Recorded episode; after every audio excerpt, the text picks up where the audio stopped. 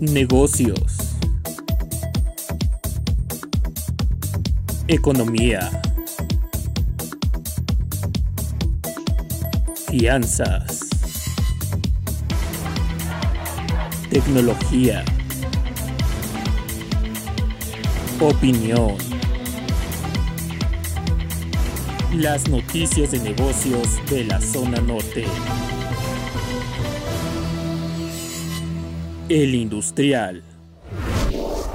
La Industria Nacional de Autopartes, es decir, la INA, proyectó que la afectación por falta de semiconductores en México empezará a diluirse este problema a partir de julio de 2021 y que se normalizará en diciembre.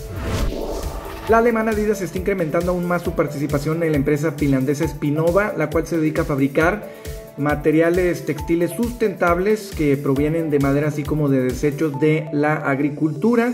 Este último movimiento fue de casi 4 millones de dólares en acciones de la compañía a través de una oferta pública inicial que están planeando hacer y con esto totalizan ya 58 millones de dólares de participación en Spinova. Netflix se metió a las ventas en línea porque lanzó una tienda en internet, la cual es netflix.shop, esto que ya está disponible en Estados Unidos, en donde se podrán encontrar productos, merchandising, así como eh, ropa de, de sus películas y de series y dicen que lo van a poner también disponible a nivel global a partir de julio de 2021.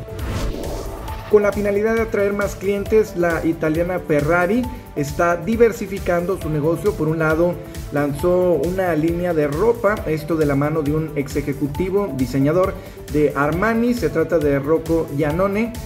Y por otro lado, reabrió un restaurante, esto en su lugar natal de Maranello, en donde tienen ahí su corporativo con un chef que es de estrella Michelin, quien es Máximo Botura.